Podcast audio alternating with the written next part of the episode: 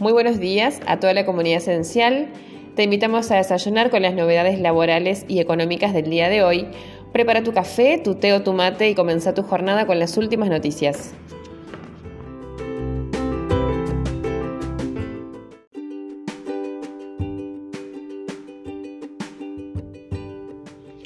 La FIP está enviando notificaciones a los empleadores mediante las cuales solicita la actualización de la clave bancaria uniforme correspondiente a cada uno de los trabajadores.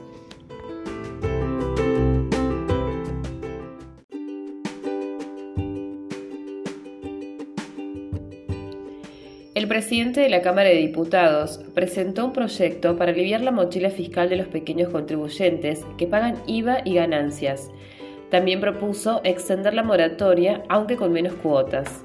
Asesores económicos aclararon que el aporte extraordinario no será incluido en la moratoria porque no tiene carácter tributario. El objetivo del proyecto es fortalecimiento de la reactivación económica y dar una señal clara para la salida de la pandemia indicando los fundamentos. Se busca favorecer a la mayor cantidad de los contribuyentes más afectados con el menor costo final posible, principalmente clubes de barrio, bibliotecas, cuarteles de bomberos, ONGs y sociedades de fomento.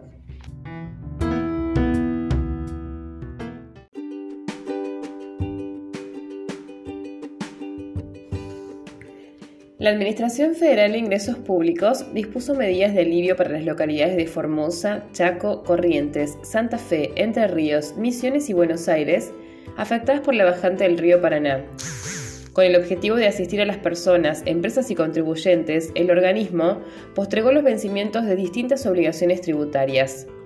Las herramientas de asistencia que serán oficializadas en el boletín oficial a través de la Resolución General número 5074 contemplan también la suspensión de embargos y ejecuciones fiscales hasta el 1 de febrero de 2022 para dichos contribuyentes.